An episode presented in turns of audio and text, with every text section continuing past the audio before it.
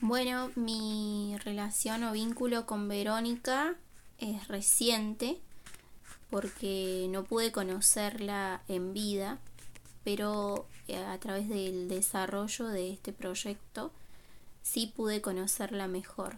Em, por supuesto que sabía que había sido viceintendenta en nuestra ciudad.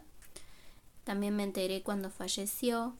Sin embargo, no pude conocerla en persona. Fue a través de este proyecto de Verónica Verte Crecer que me empecé a familiarizar más tanto con su historia como con su trayectoria.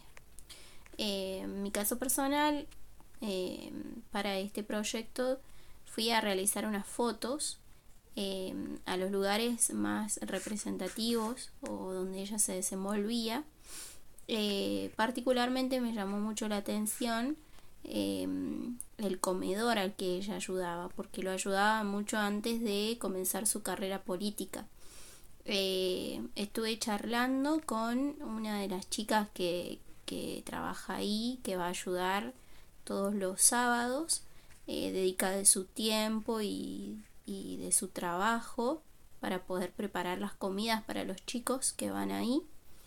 Em, y bueno, me comentaba que Verónica le ayudó a ella cuando eh, Verónica era abogada y que tenía la costumbre de ayudar de forma jurídica y legal a personas que no podían costear esos servicios. Así que eh, trabajaba ad honorem para algunas familias. El caso de esta chica me llamó mucho la atención porque su problema venía eh, debido a que quería hacerse cargo de sus hermanitos Em, pero necesitaba como el amparo legal. Así que bueno, fue Verónica quien la ayudó, también la ayudó a, este, después más adelante, ¿no? Cuando ella em, tiene la posibilidad de hacerlo, la ayuda a, a tener su casita y un lugar donde vivir.